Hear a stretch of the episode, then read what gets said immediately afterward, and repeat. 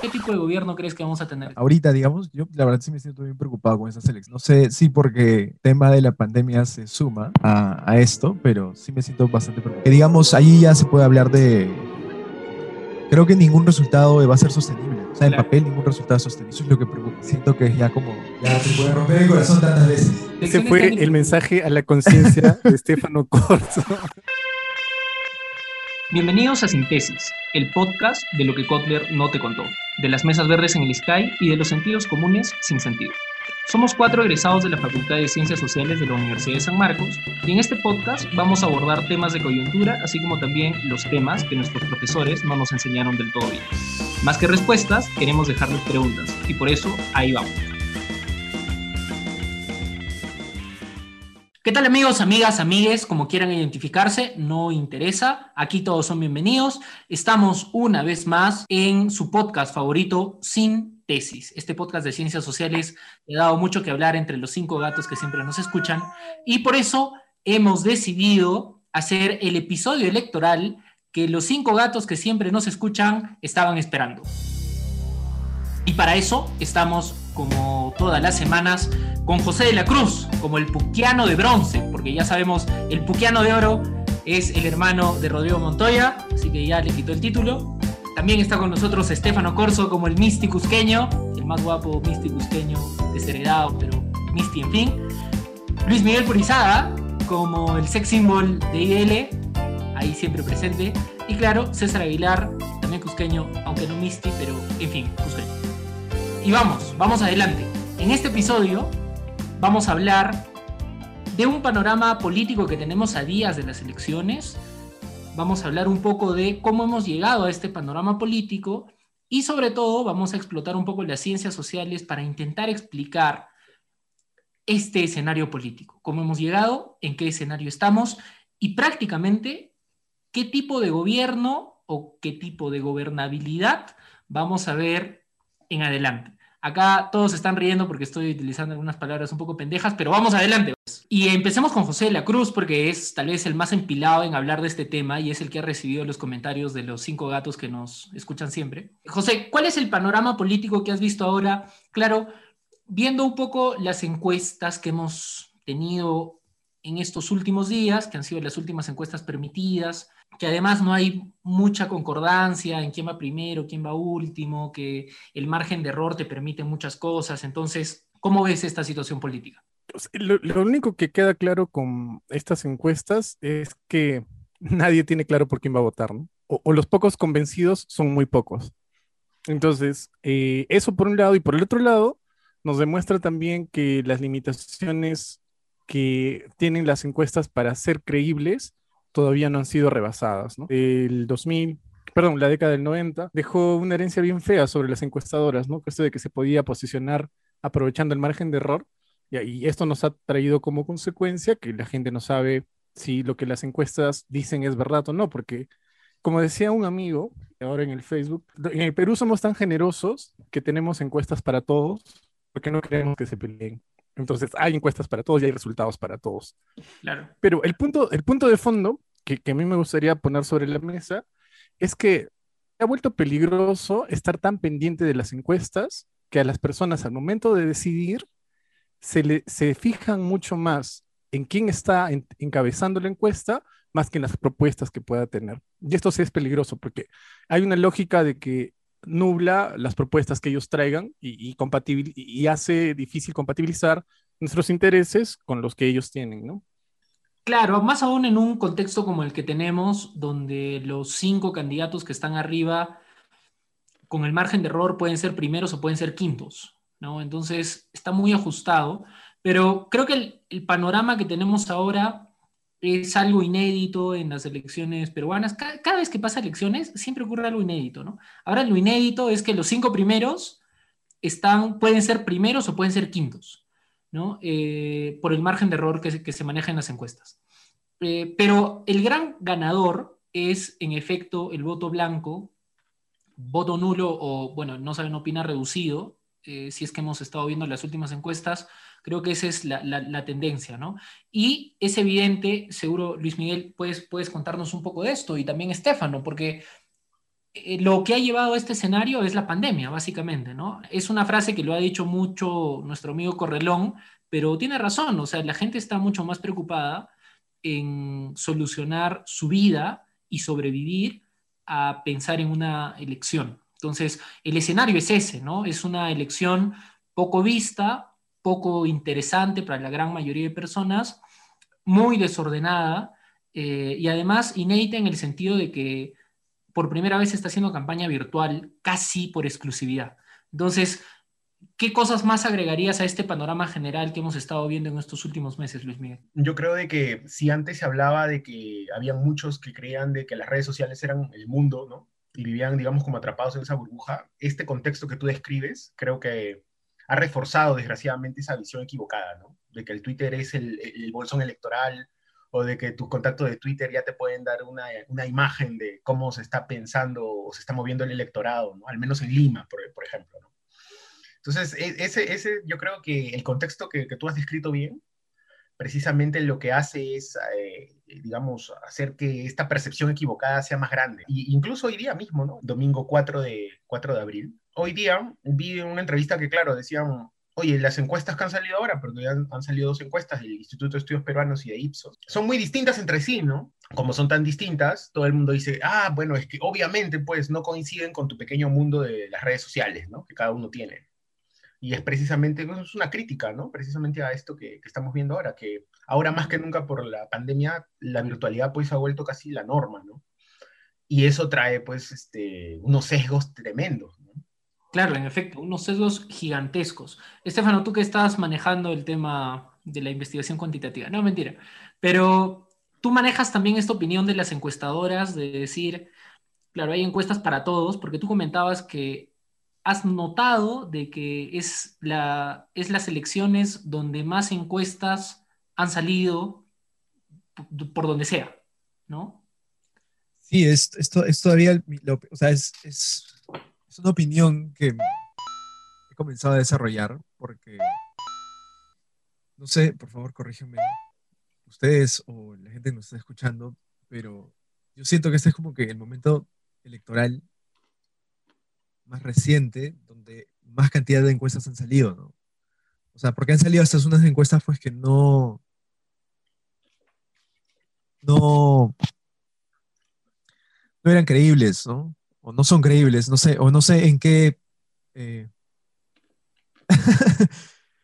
no sé en qué microsociedad son creíbles, ¿no? Como la encuesta de Acuña, eh, que puta, me parece una, encuesta muy uh, inverosímil, ¿no? Sí, creo que el internet de Estefano está un poco mal, está un poco lento el internet, pero, pero vamos a intentar solucionar el asunto. Pero claro, Estefano... Pero sí, era lo que te estaba diciendo. Sí, claro. O sea, Estefano lo que decía era eh, que puta, en estas elecciones ha salido encuestas para todos, ¿no? Él, él mencionaba, por ejemplo, fuera de, fuera de la grabación, la encuesta de este periódico El Bono, que nunca antes lo habíamos visto, ¿no? Y quedaba como ganadora Acuña o las encuestas que saca Rafael López de Leaga, que no sabemos si son las encuestadoras apristas, eh, pero no sé, en fin. Eh, claro, ese es el panorama que tenemos.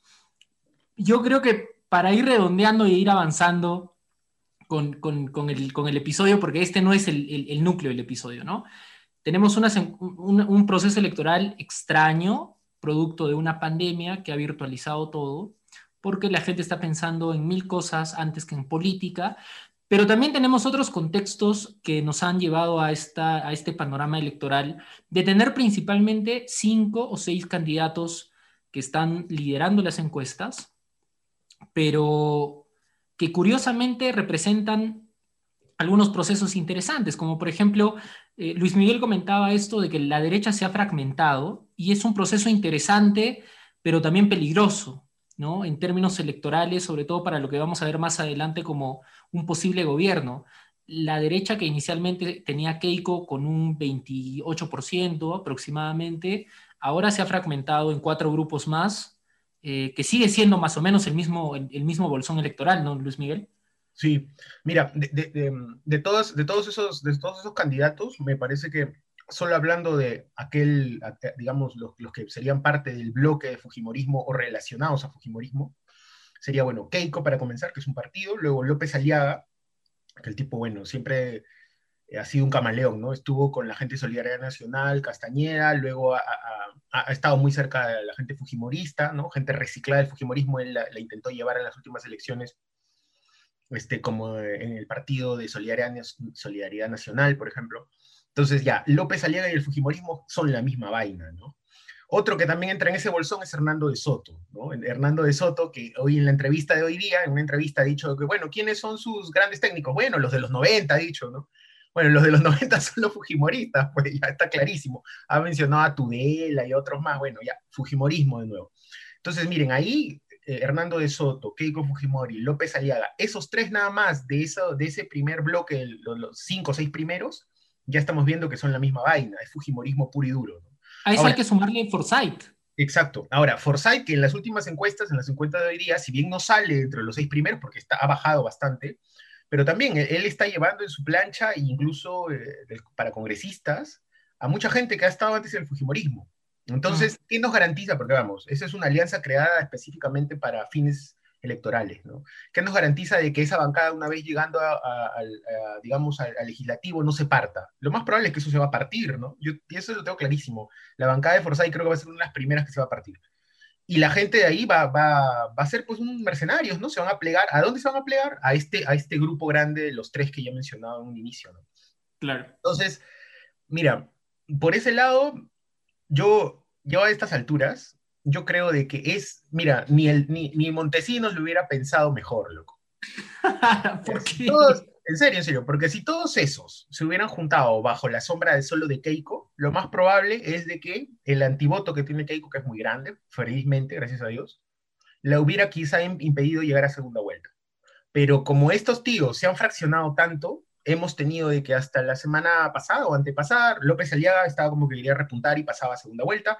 Ahora es Hernando de Soto el que toma esa valla, eh, eh, digamos, toma la posta. Pero si nos damos cuenta, es la misma vaina. O sea, es el Fujimorismo al fin y al cabo, ¿no? Entonces, yo por eso digo que ni el doc lo hubiera pensado mejor. Yo no sé si esta gente lo ha pensado o les está ligando y les está, les, está saliendo la, la, vaina sin darse cuenta, ¿no? Yo creo que puede ser lo segundo. Pero es, bien interesante eso, es bien interesante.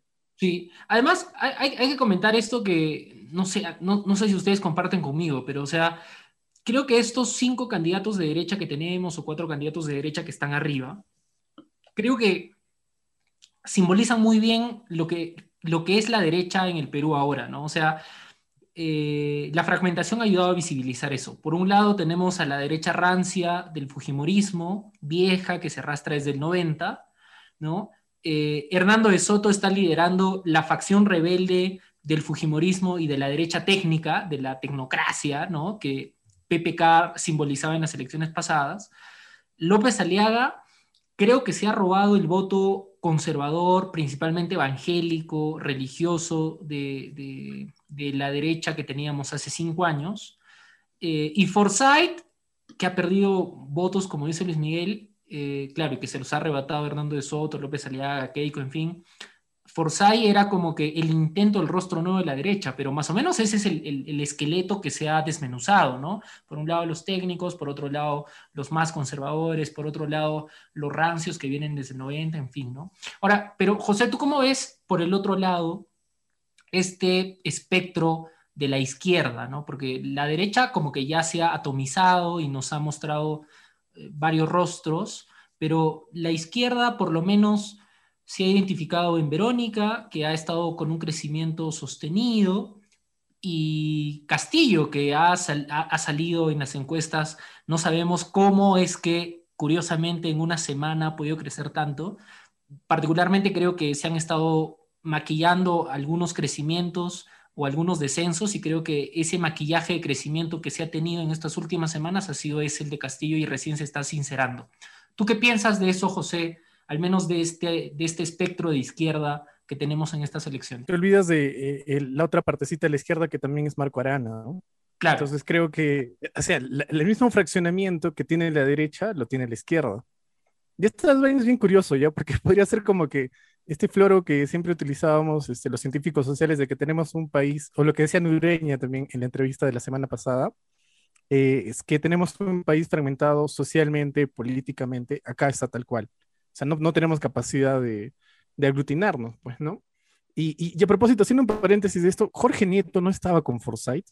Claro, está. Está con, está con Forsyth. y Jorge Nieto, digamos, no es muy derecha, que, que digamos. Entonces, estas cosas, eso, eso, esas cosas. No, pero Jorge Nieto, puta, ¿se puede decir en este podcast o no se puede decir en este podcast? Claro, claro, claro. A ver, dale. Puta, es un soldado, weón. ¿eh? Es un soldado, Jorge Nieto. Eso sí lo respeto mucho. pero soldado de qué, no sé. ¿Es un soldado por qué? ¿De quién? ¿De la Beba Army? ¿De quién? ¿Soldado de quién, hermano? Porque ha sido Ministerio de del Interior. No, sé. no, o sea, es, es un pata que, digamos, sabe jugar su pelota políticamente, ¿no? Claro. O sea, yo, yo le confío a él saber por qué se ha ido con Forsyth, ¿no? O sea, digo, yo no, yo no estoy de acuerdo con eso, pero yo, digo, puta, este si la va a hacer, la va a hacer bien para él. Y entiendo que por ahí vaya, ¿no? Y porque es un capo para sobrevivir, pues, weón, porque ser político ah, también es sobrevivir, ¿no? En efecto. Bueno, cerremos paréntesis. cerrar ese paréntesis. Y, dejando de lado la revelación del corazón forsythiano de, de Estefan, ¿no? o sea, yo diría de la izquierda que tiene un problema bien grande porque ha caído en una especie de fetiche de creerse lo que sus redes más cercanas dicen, ¿no?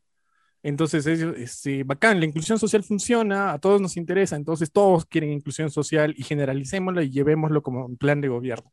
Bacán, nadie dice que esté mal, pero el detalle es de que te genera una miopía respecto a las otras necesidades que tienen más allá de Lima y los círculos eh, académicos, políticos y sociales que tiene la izquierda, ¿no?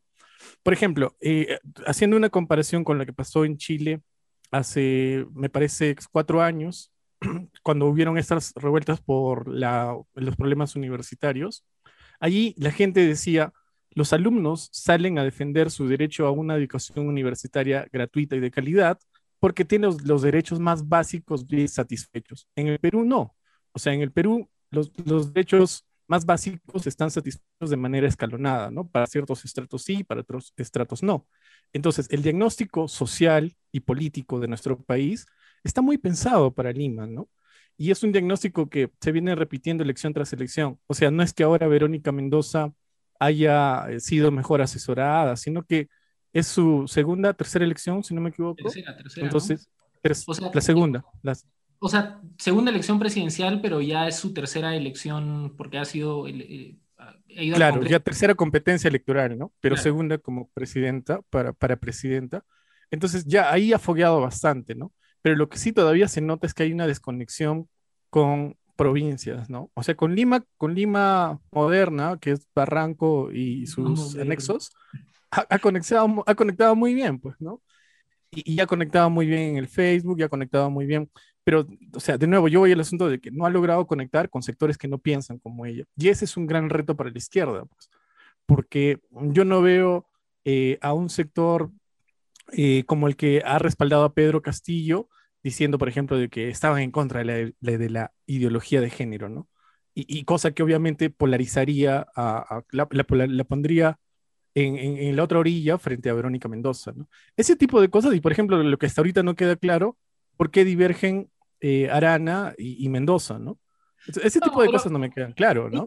Ellos, ellos, este, no, no, e-, ellos se separan por cuestiones personales, ¿no? Por decir, puta, a ver, era dictador del partido y me, ha jugado mal, en fin. Eh, Luis Miguel tiene información de primera mano porque ha estado presente en esa, en esa ruptura amorosa, ¿no? no, antes que se me vaya la idea. Estaba mediando, estaba mediando. Este, en relación a lo que decía José, ¿no? Pero miren, eso, eso que dice José, yo, yo coincido, yo coincido, pero, pero a, mí sí me llama mucho la atención de que por el lado de la derecha no se le exija lo mismo, ¿no? Yo creo de que hay un factor ahí que, que tenemos que dar nosotros, o la, gente que se considera de izquierda, tiene que darse cuenta, ¿no? Em, por ejemplo, nadie le pide a, en estas elecciones, no lo sé, de que nadie le pide a Hernando de Soto de que él intente conectar con el, el tipo de elector que jala López Aliaga, por ejemplo. Yo creo que el tipo de elector en su mayoría que jala López Aliaga es un tipo antiprogresismo, conservador, evangélico y todo lo demás. Pero a, Hernando de Soto, al menos en estas elecciones, nadie le está reclamando, oye, habla, incluye en tu discurso político también eh, algo atractivo para que esa gente venga contigo. Nadie le reclama eso. Entonces, a, mí también eso me genera mucha, mucha, me llama mucho la atención, porque en, todo caso, en el lado de la izquierda sí reclamamos eso, ¿no? Al, candidato de turno que está arriba, que es Verónica, le reclamamos, oye, pero incluye a esta gente. Yo creo que el asunto me parece a mí que no va tanto por ahí. Yo creo que el asunto es si es que los diferentes grupos políticos, sean de derecha o izquierda, eh, la tienen clara al momento de que una vez llegados al poder cierran filas entre todos y, y empujen hacia el mismo lado o, hacia, el mismo, hacia el mismo espectro político, digamos, ¿no? En el caso de la derecha, por ejemplo, yo creo que la tienen clarísima. Yo estoy seguro que gane quien gane, Hernando de Soto, López Aliaga, toditos se van a alinear luego. Toditos, toditos, ¿no? Keiko, los de Forsyth y todos los demás van a estar ahí alineaditos. En el caso de la izquierda, ¿por qué? ¿Por qué en el caso de la izquierda no, no, no eso, eso no, no, lo tenemos tan claro? A ver, esa sería una buena pregunta, ¿no? ¿Por qué en el caso de la izquierda, por ejemplo, estoy seguro que si, si gana, si es que ganase Verónica, ¿estamos seguros de que se van a alinear también así rapidito como en el lado de la derecha toda la gente de la izquierda? O sea, se va a alinear Castillo, se va a alinear Arana, se va a alinear... ¿Por qué ya? Esa es la cuestión. ¿Por qué para ellos les es tan fácil? ¿Por qué para ellos es tan sencillo como casa, algo automático que nosotros pensamos, ah, estos se van a alinear al toque? ¿Y por qué en el caso de la izquierda no? ¿Por qué, por qué, por, qué por el lado de acá cuesta tanto? Yo creo que esa, esa, esa puede ser una, una pregunta interesante, ¿no? Ahora, yo, yo, yo, yo, quiero matizar lo que dice Luis, porque lo que dice Luis es importante en el sentido de que la democracia, de una manera u otra, nos da representatividad. O sea, si es que este, este grupo que estamos etiquetando como derecha logra aglutinarse y logra conseguir un respaldo tan grande de la población, porque si sumamos a estos cinco de los seis que están encabezando y, y los etiquetamos como derecha, superan básicamente el 40% de los posibles votos según las encuestas, ¿no? Entonces, si estamos hablando de eso, quiere decir que en nuestro país no hay una simpatía, y creo que es obvio lo que estoy diciendo, o sea, no hay una simpatía por la izquierda y ergo, o sea, difícil que la izquierda llegue a gobernar. Y esto, o sea, yo creo que es un análisis para pensar, que lo piense, que lo piense Verónica, su, cúpula política, ¿no? Pero hay que ver en el imaginario social la gente que cosa entiende por izquierda, ¿no? Se ha quedado con la idea de que ser de izquierda es ser senderista, o se ha quedado con la idea de ser de izquierda es volvernos Venezuela y, morirnos de hambre. Entonces, ahí hay una chamba inmensa, ¿no? Pero definitivamente, o sea, el sistema democrático empuja a sacar representantes, pues. Entonces, si yo soy el candidato de izquierda que tiene la solución del país, la gente no se, no se, no se siente representada por mí, no me va a dar mi voto. Entonces, ahí está, ¿no? La democracia funciona así, finalmente, ¿no? Claro, claro. Pero yo, o sea, igual retomo lo que dice eh, Luis Miguel, el, sex symbol para terminar esta parte del, del episodio. Eh, claro, o sea, vale hacer una reflexión y podemos dedicarle un episodio a pensar por qué en la izquierda es tan difícil pensar como sentido común que de llegar al poder vamos a hacer un solo bloque. Esa es una pregunta importante, ¿no? Porque sí hay que meterle el, eh, análisis de, eh, de clase, de etnia, de chamba, de, mil cosas, ¿no? Este, sí, vale la pena. Pero para ir avanzando igual, para terminar esta primera parte, más o menos hemos visto cómo se ha estado dibujando el, espectro político en estas, eh, en, estas elecciones, poco extrañas, no un poco muy extrañas, pero hay que pensar un poquito cómo es que hemos llegado a este escenario político, a esta fragmentación, ¿Por qué hemos llegado a esto? Creo que es la pregunta más importante, ¿no? No solo en la etapa electoral, sino qué representa esta etapa electoral en la vida política del Perú por lo menos en los últimos cinco años, como para entender qué ha pasado, ¿no? ¿Por qué, por qué estamos eh, teniendo estos cinco o seis candidatos arriba? ¿Por qué no otros? Entonces, eh, no sé, ¿quién, quién, quién se anima a iniciar? Tal vez podemos empezar viendo un poco las candidaturas de derecha y ver por qué han crecido tanto, a qué se debe, a quiénes representan, a qué representan. No sé quién, quién se anima a empezar.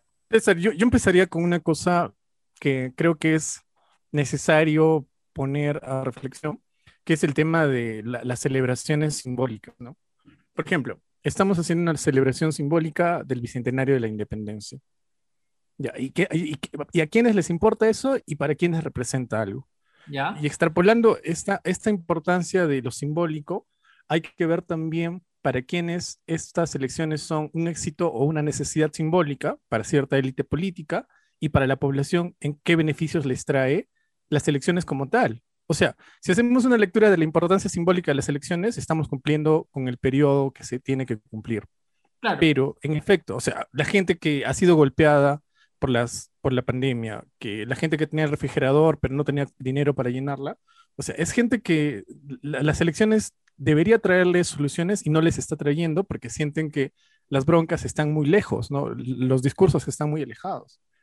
Entonces, la, la decisión para escoger un candidato y, asistir a las elecciones, que, o sea, paréntesis, hay que pensar cuánta gente va a ir a votar y cuánto va a ser el porcentaje de ausentismo en, las elecciones. Y eso me hubiera gustado que las encuestadoras pregunten, pues, ¿no? O sea, primera pregunta, este, señora, ¿usted va a ir a votar, sí o no? O sea, eso nos hubiera servido un montón porque la OMP y el Jurado Nacional de Elecciones pudieron haber hecho contención y decir, el proceso va a ir por este lado. Cierro el paréntesis. Entonces, el asunto va por el tema de que a quién le, está ayudando estas elecciones y, en qué sentido nos está ayudando. Yo siento que eh, el asunto de, lo simbólico nos está ganando demasiado y está desconectando mucho a la población.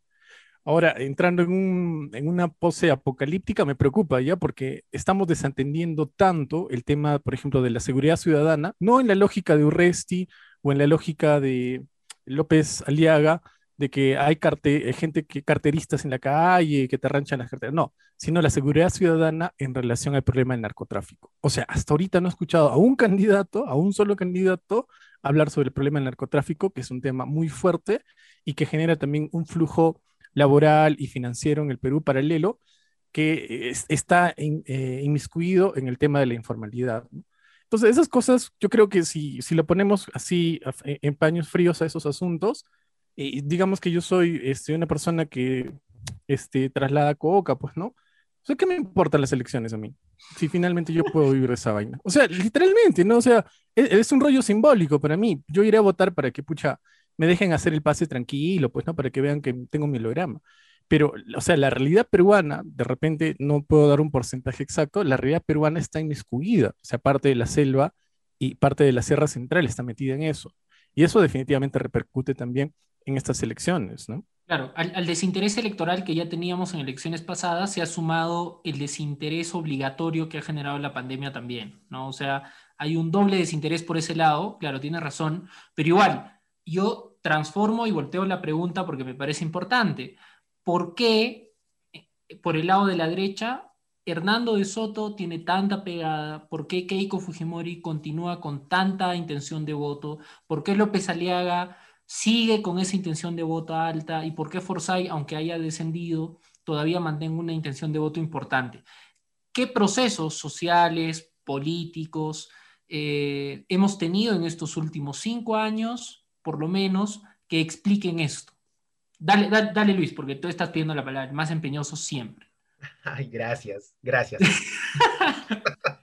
no, ya miren, yo creo de que tiene que ver con una idea que es delimitar la cancha en política, ¿no? Yo creo de que el que más, yo creo que el que más y mejor ha delimitado la cancha en ese sentido, en estas elecciones, es López Aliaga. Em, porque claro, ha hablado mucho acerca, y, eso también desde el análisis discurso, si quieren, uno puede darle ahí una entrada, ¿no? Porque claro, él, él eh, eh, si vemos a López Aliaga antes del debate, ¿no? Porque López Aliaga del debate es un desastre, pero López Aliaga que se va, se siente en Willax, que da sus mítines en la calle, bueno, en fin, sin mascarilla y todo lo demás, él habla mucho de que él odia los caviares, detesta los caviares porque este, viven del Estado y un montón de otras cosas más, ¿no? Entonces, a partir de eso, yo creo que es importante, al menos en política, delimitar la cancha de esa manera, porque tú te estás definiendo en relación a lo que no eres, ¿no? O sea, tú estás hablando de aquello estás criticando en el otro un montón de cosas que se entiende que tú no eres, ¿no? Y eso también tú lo refuerzas en tu, en tu discurso, ¿no? O sea, no me gustan los caviares, entre comillas, porque viven del Estado, son unos comechados, unos vagos, nunca aportan nada. Yo sí, ¿no? Yo, yo no vivo de la política, yo soy un empresario exitoso, yo tengo mucha plata, yo le doy trabajo a mucha gente, bla, bla, bla, bla, ¿no? Ya, yo creo que esa, esa forma de limitar la cancha es importante, ¿ya? Porque, de hecho, te va, a te va a generar mucho antivoto, pero por otro lado, te va a generar, digamos, como un público cautivo, ¿no? Ese es tu núcleo duro y ese núcleo duro no lo vas a bajar, que creo que me parece que lo que, lo que ha pasado con López Aliaga, eso, eh, digamos, que esto que, que describo eh, explicaría un poco lo que ha pasado con López Aliaga. Ahora, en las últimas dos encuestas del IEP eh, y de Ipsos de hoy día, el incremento que hemos visto es de Hernando de Soto y López Aliaga bajado ya. Yo creo que ahí está claro de que el votante AB, que era el votante de López Aliaga, se ha, bueno, ha visto el desempeño de su candidato en la última semana, que ha sido un desastre, ¿no? Sobre todo para debatir, sobre todo para exponer ideas, sobre todo para, para leer, porque el hombre ni siquiera podía leer bien.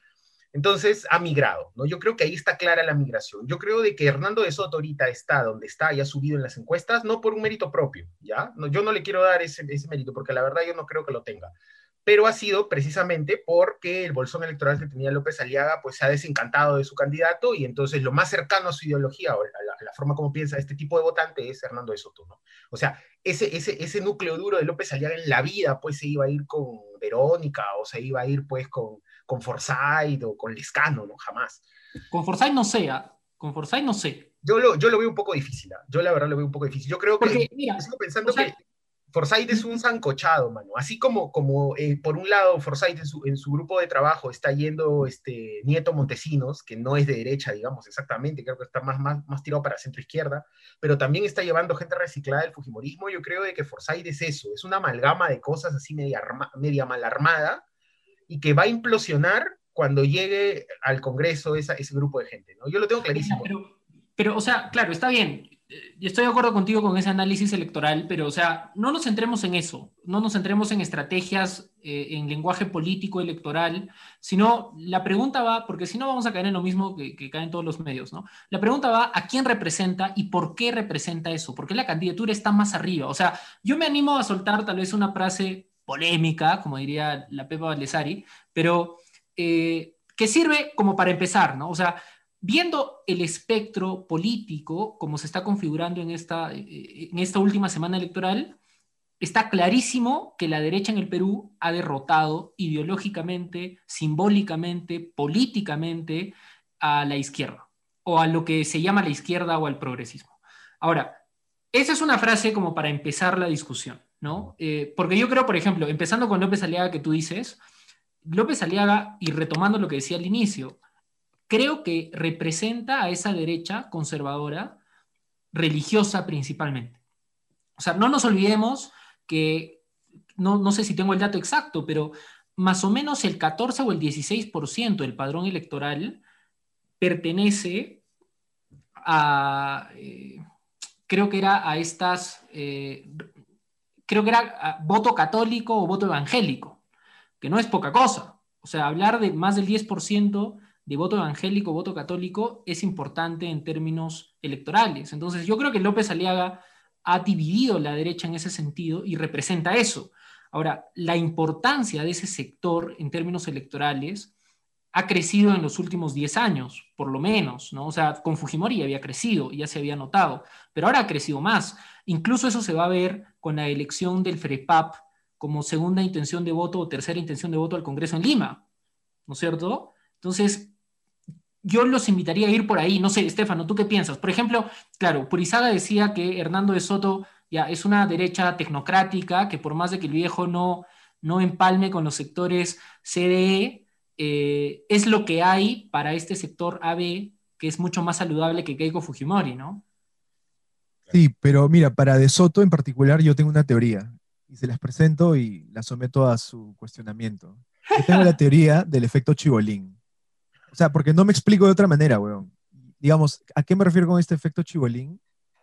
Weón, chibolín, eh, bueno, más o menos eh, trayendo a acotación lo que decías, tiene una influencia tremenda en, sobre todo estas poblaciones que vienen de estas agrupaciones evangélicas. O sea, tiene un montón de aceptación en ese mundo. Su núcleo de, de televidentes es, está compuesto básicamente de ese sector. Ya. O sea, y ese huevón, o sea, no hay otra explicación salvo que Soto haya bajado su plata. Pero, pues, yo creo que Chibolín, yo creo que Chibolín es más macabro de lo que dejamos hacerlo. O sea, de verdad, yo creo que es un personaje. Bueno, cuatro horas en televisión con un programa dadioso da, ¿no? Pero, o sea, por ejemplo. César, pero no sé, yo, yo, yo, te pregunto una cosa mucho más fácil, ¿no? O sea, ¿qué te sorprende que López Aliaga, que defiende a Castañeda del Ocio, saque ese rastre? O sea, Castañeda del Ocio, después de todo su chongazo, fue reelegido, eh, volvió a la municipalidad de Lima y prácticamente puede estar reciclando a ese, a ese, bolsón electoral. Entonces no debería sorprendernos, ¿no? ¿no? ¿no? digo que me sorprenda, solo digo que hay que prestarle atención de dónde viene este electorado y cuál es el proceso político, social e incluso económico que ha tenido este bolsón electoral para tener a este candidato ahí donde está ahora. Bueno, es, un candidato que, sabe hablar de manera pragmática, pues, ¿no? Y, parece que el hombre, o sea, esta figura del empresario que no le debe, entre comillas, a nadie, porque le debe a la SUNAT el hombre, o sea, pega, ¿no? Pega, influye y la gente le cree. O sea, agarró este, este asunto de, empezar desde abajo siendo eh, antiaborto, que defiende la vida, que no usa mascarilla, ha coincidido con una ola que era anticientífica, por llamarla de alguna manera, cuando se cuestionaba incluso la existencia del coronavirus, ¿no? Y la gente tomaba...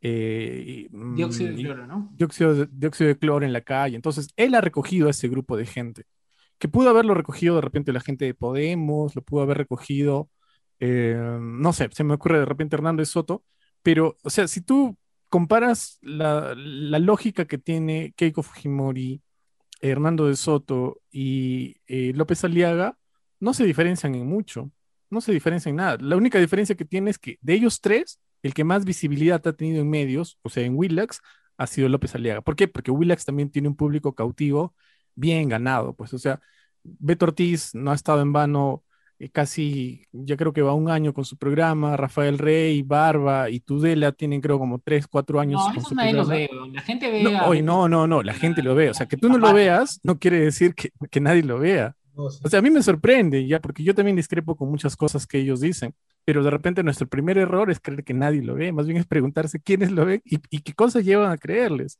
Yo, tenía, yo tengo amigos de mi edad que, que ven a Rafael Rey, que ven a, a Beto Ortiz, y no porque les crean, sino porque finalmente tienen una capacidad de comunicación tan precisa que siempre están hablando y siempre les están repitiendo el mismo mensaje y ellos sienten que llega, pues. yo, yo creo ahí, en, relación... Philip Butters, weón. también conecta, Philip Butters. Conecta súper bien, weón. Conecta eso, es, difícil, es, difícil, es difícil aceptarlo, pero conecta súper bien. Miren, yo, yo, yo, sí. yo sí creo en relación a lo que acaba de decir José y Estefano ahora que complementa, yo creo de que el gran problema de, nosotros como científicos sociales en este micromundo que es Lima, o bueno, el Perú, ponle, es de que nos rodeamos de gente que piensa mucho como nosotros, ¿no? Entonces, en este mundo en el que todos piensan muy parecido a nosotros, obviamente puedes ver Rey con barba, pues es una estupidez, ¿no? Nadie, ¿quién vería ese programa? Pero en realidad, pues estamos quedándonos solamente en nuestro micromundo, ¿no? O sea, yo creo que el gran reto es precisamente ese, ¿no? Salir un poco de, nuestra realidad inmediata y y, hacernos esa pregunta, oye, ¿qué tipo de, o sea, digamos, qué tipo de, ciudadano peruano es el que ve estos programas? Porque definitivamente los ven, ¿ah? O sea, hay gente que es fans de Butters, es fan de Rey con Barba, lo ven todos los días, o los días en que salga su programa, no sé. Y esa es su principal fuente de información, ¿no? Y sobre todo para sacar, eh, digamos, para sacar ideas, para elaborar criterios, ¿no? Para argumentar debates. O sea, yo creo que ese es el gran, ese es el gran reto. Ahora, en relación a la pregunta de Chi, ¿no? Para aprovechar este, Miren, yo creo de que eh, desde hace mucho tiempo ya se habla, y esto ya no solo lo dicen los politólogos, en realidad lo dicen los científicos sociales en general, de que eh, hay un desencanto de la política, ¿no? Incluso, este, no sé, pues, este, eh, Carlos Iván de Gregoria hablaba de la, década de la antipolítica y todo lo demás. Yo, creo de que ya, al margen de la década de la antipolítica, lo que, lo que estamos nosotros ahora inmersos es en un tema que, que José me parece mencionó la palabra hace un rato, ¿no? El tema de legitimidad. O sea, eh, yo creo de que el, sistema político o la política como una forma de administrar conflictos en la sociedad está completamente deslegitimada en nuestra sociedad peruana. Ya, esa es la impresión que yo tengo, esa es mi hipótesis. Entonces, como nadie cree en la política como un mecanismo de ordenación o de, de poner orden en lo social, a la gente no le importa, ¿no? No le importa, y más bien recurren a otros mecanismos, bueno, eso ya lo podemos ver en otro episodio. Pero el gran problema que trae esto también, además de, la desafección en la política, que esto significa que a la gente no le importa lo que pasa en el sector político y que pues, gane pues, el que le dé la gana, ¿no? Ya votaré porque tengo que votar.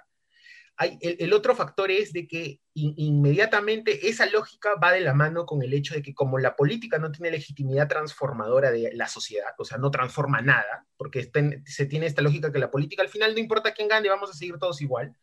Entonces se crea la lógica de que bajo esa mirada, yo no me voy para los extremos, ¿no? Yo me voy inconscientemente o conscientemente quizás, se elige la, la, opción que me va a garantizar de que, digamos, todo eso se mantenga igual, que nada cambie, ¿no?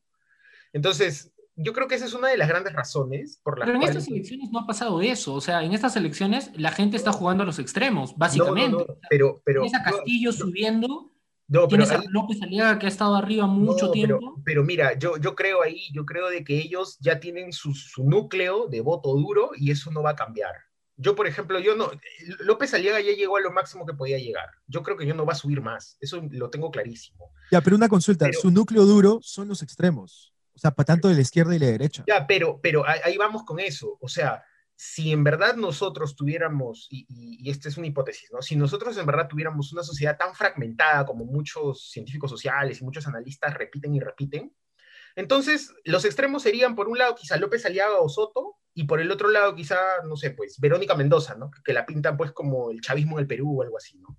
Pero sin embargo, no. ¿Qué tenemos como lo que hasta ahorita está repuntando y que se, se niega a bajar más? Lescano que para muchos, y acá no vamos a entrar en categorías si es de derecha o izquierda, pero para muchos Lescano es centro, ¿ya?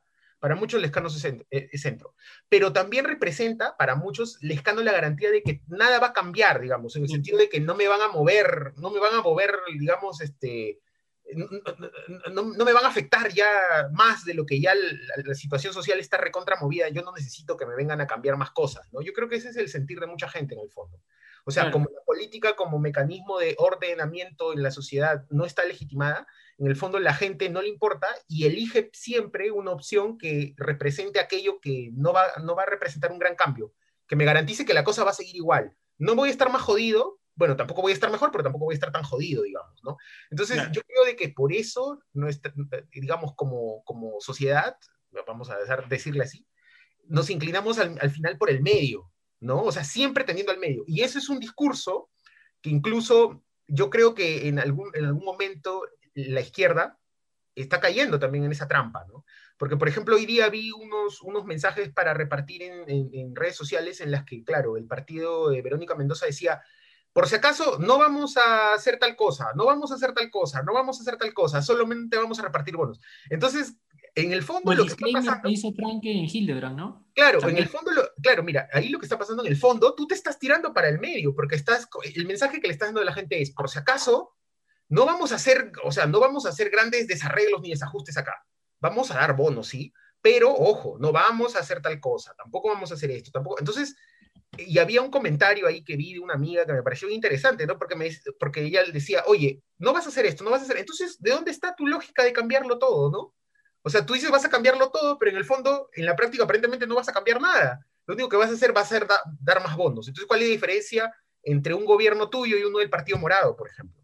Y, y entonces yo creo que eso es una trampa de buscar el medio siempre, que me parece que, que al final es, es, es a lo que puede estar cayendo la izquierda con el afán de ganar más, más, más, más, más, más, más, números de votantes que se estén tirando al medio. O sea, repito, yo creo de que en, la en nuestra sociedad hay, hay, hay, hay bloques que son de extremo, definitivamente, eso lo tengo claro, pero yo no creo de que la gran mayoría vaya por ahí.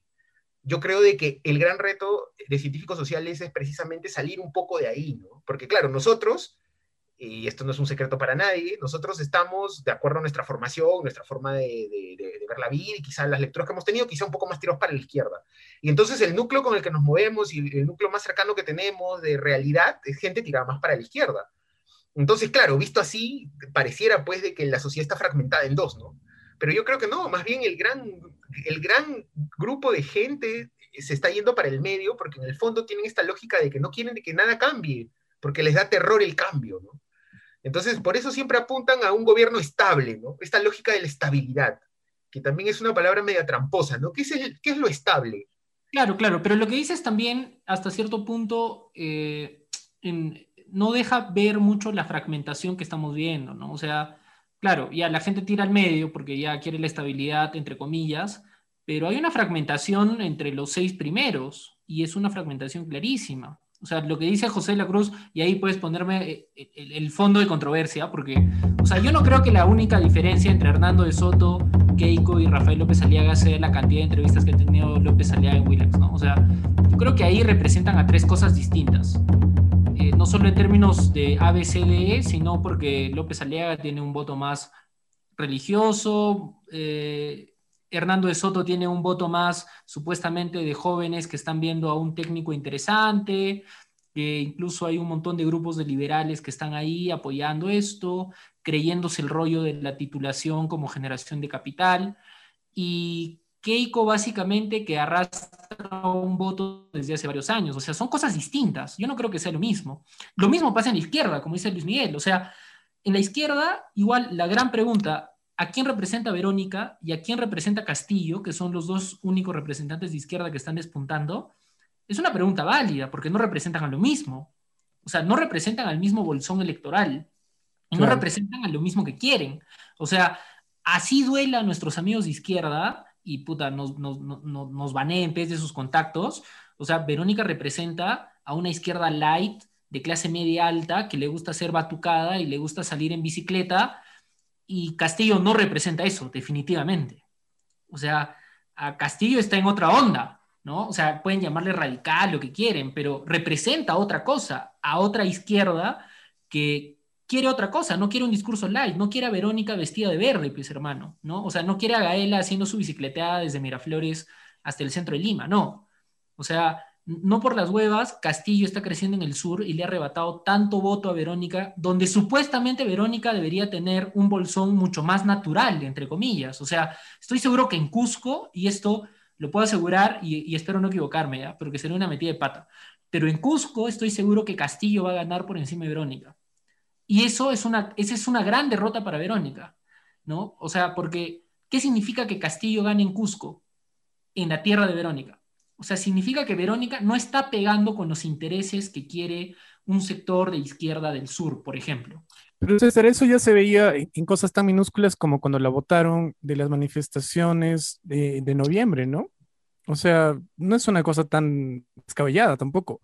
Sí, Ahora, el asunto... Lo que digo es que representan cosas distintas. O sea, sí, definitivamente. pero en la derecha y la izquierda también representan cosas distintas. La pregunta es por qué. O sea, a mí me sorprende, por ejemplo, el hecho de que Castillo, que representa supuestamente una versión más radical de la izquierda, ha crecido más que Goyo Santos hace cinco años. Y que no sorprenda que al final, en las, en las elecciones que vamos a tener, la elección de Castillo sorprenda aún más. O sea. Pero ¿por qué dejas de lado al Escano también que ha crecido en el sur? O sea, y Lescano no es que haya partido de un discurso de izquierda radical, sino que Lescano ha explotado una imagen de un personaje permanentemente crítico, confrontacional, y en base a esa imagen ha explotado y ha salido, porque finalmente, o sea, Lescano y el Castillo están representando a un sector de la población que alguien quiere, que, quieren que alguien peche a los demás, ¿no? Y oye, las cosas están mal y se tienen que arreglar algunas cosas, ¿no? O todas, no lo sé. Entonces, allí yo creo que el tema es de que la izquierda de Verónica Mendoza es una izquierda netamente limeña, que quisieran generalizar, tiene las limitaciones y, ellos harán su balance para ver cómo se proyectan a nivel nacional, pero eh, la izquierda que sí ha tenido una pegada en provincias ha sido la de Castillo y este discurso o esta imagen del escano que no sé cómo ha impregnado e, en, el sur, pues no, no sé si es una cosa de, identificación eh, de provincias, no lo sé, pero ha pegado. Por ejemplo, acá en Ayacucho, en las últimas dos semanas, yo he visto eh, manifestaciones de gente andando con sus banderitas solamente de acción popular. Y yo no sé si será porque la vicepresidenta, la candidata a la vicepresidencia es ayacuchana, no lo sé. Pero de los demás partidos no lo he visto. Verónica Mendoza llegó acá, se fue a Quinoa y estuvo ahí, creo que en un launch, no sé dónde, y hizo una entrevista así toda bacán, con su panorama de fondo, este, con, con, el, con un valle verde, con el sol saliendo, ¿no? Entonces, ese rollo simbólico que tenemos en las ciencias sociales, eh, la, izquierda se la ha creído, esa izquierda limeña se la ha creído, ¿no? Entonces ellos están en ese, en ese asunto. Y, si te refieres a, a esas diferencias, allí están. Y dándote la razón en mi paréntesis, o sea, si han escuchado la canción que ha sacado Vero con Millones, creo que eso resume muy bien lo que representa la izquierda de Vero, al menos en estas elecciones otra vez, ¿no? O sea, no sé, hermano. o sea, la gente hasta, o sea si Alan estuviera vivo, hubiera sacado un reggaetón y hubiera conectado más. no hubiera sacado una trova.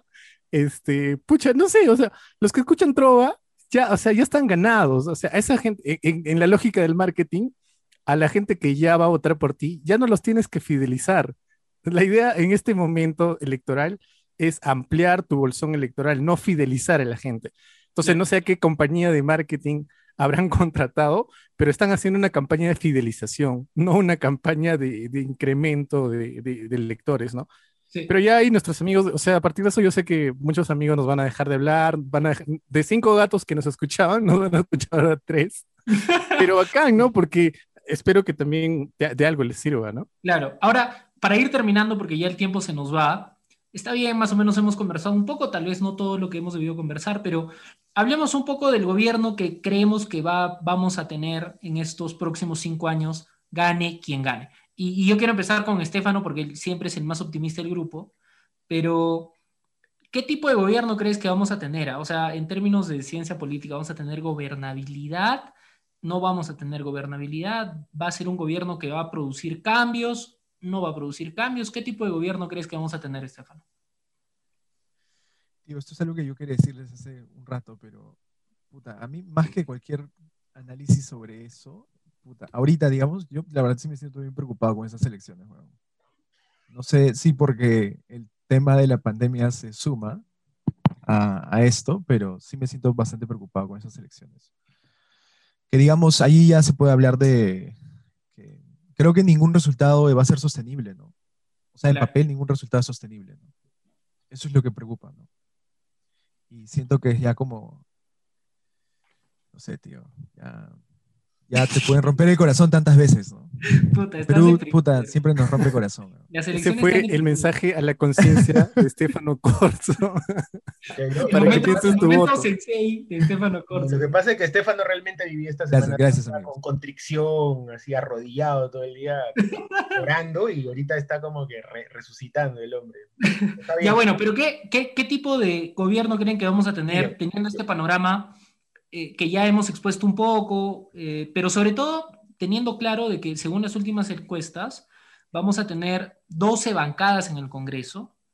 Eh, ¿Y qué va a pasar si es que gana un gobierno de derecha, un gobierno de izquierda con esta situación en el Congreso? ¿Va a haber gobernabilidad? ¿No va a haber? ¿Va a haber cambios? ¿No va a haber cambios? A ver, Luis Miguel. Ya mira, hay una frase que yo creo que es importante tenerla en cuenta siempre, ¿ya? la gobernabilidad de la democracia depende de la efectividad de las políticas públicas. Esa es una forma aterrizada de decir cómo Michi va a funcionar la democracia en un gobierno determinado. ¿Ya?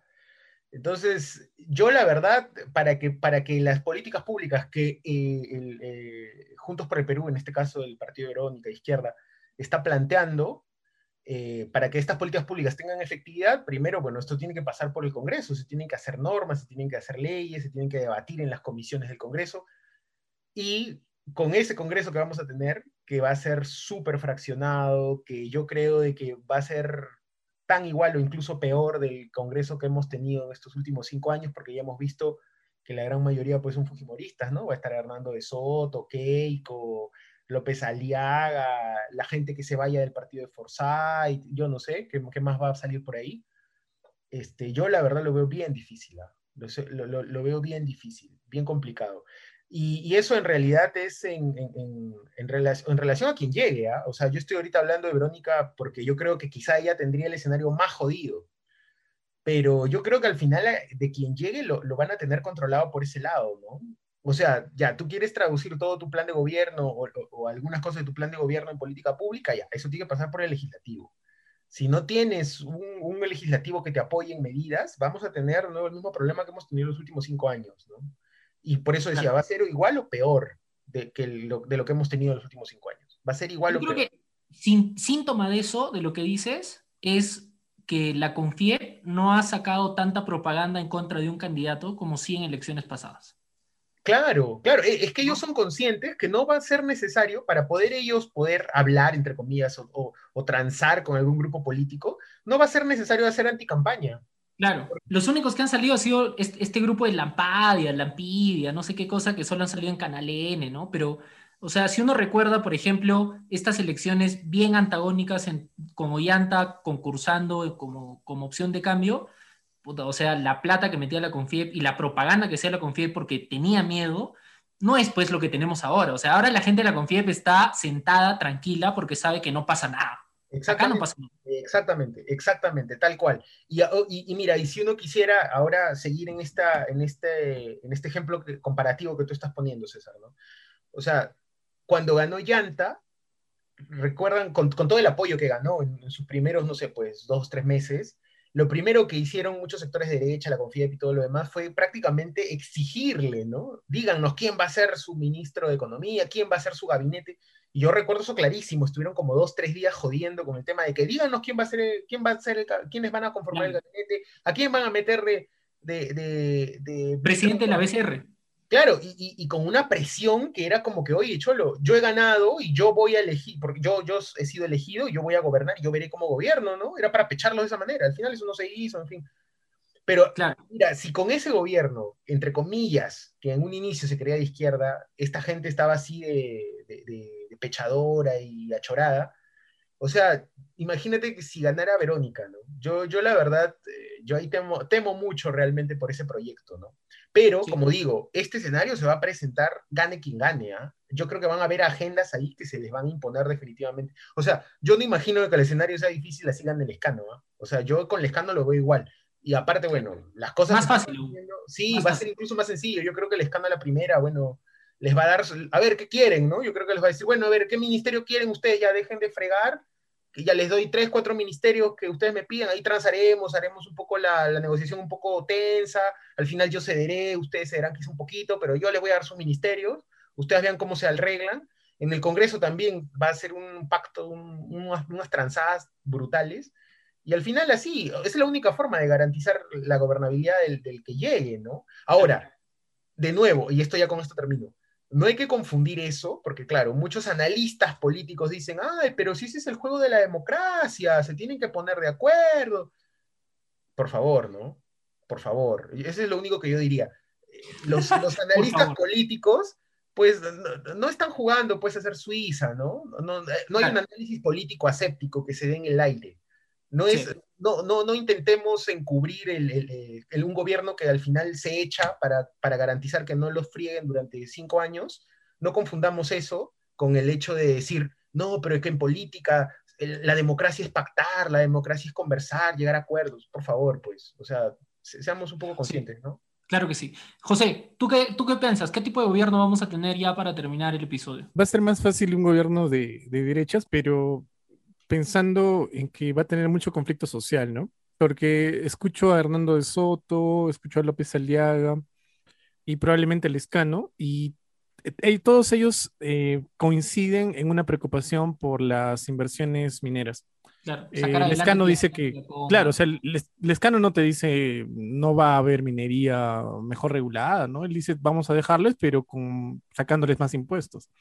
Eh, obviamente ya no hay que explicar lo que De Soto quiere, ¿no? Soto va a dejar que todo, si mina debajo del Congreso, él va a dejar que busquen oro debajo del Congreso.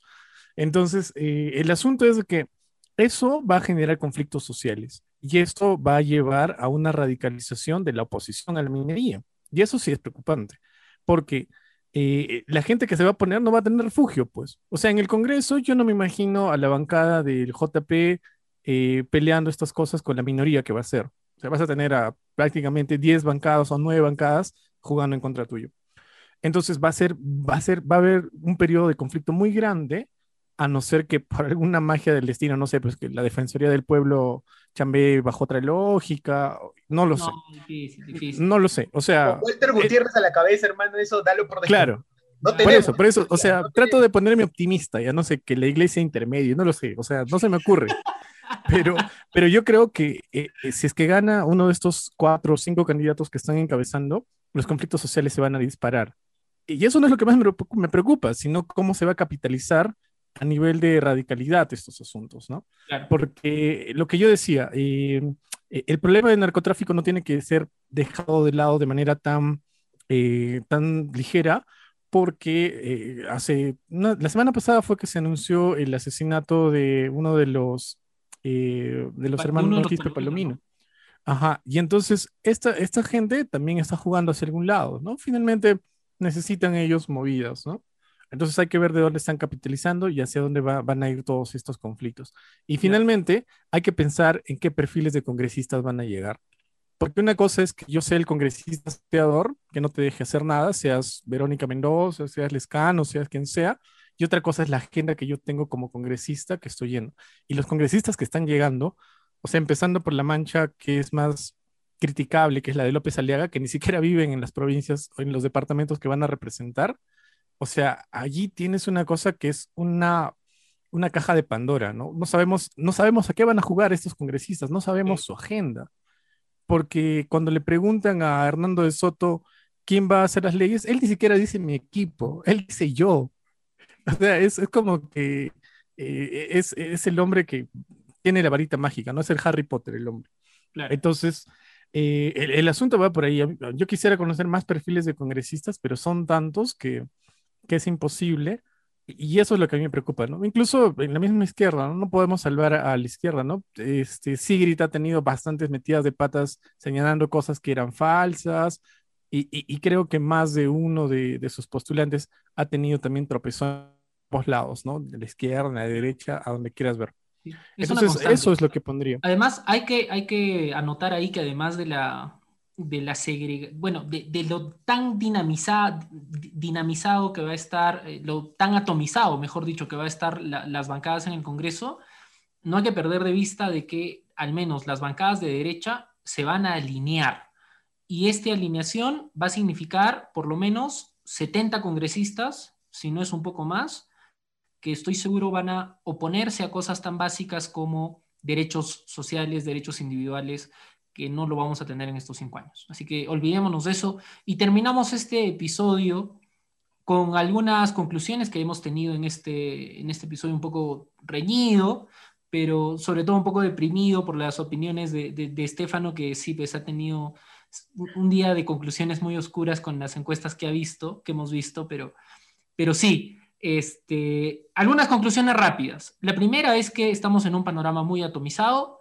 Este panorama atomizado definitivamente se explica por algunos procesos sociales que hemos sufrido. Valdría la pena hacer otro episodio indagando más sobre eso, porque hay que ver cómo la derecha ha triunfado, por qué ha triunfado. En fin, esas cosas.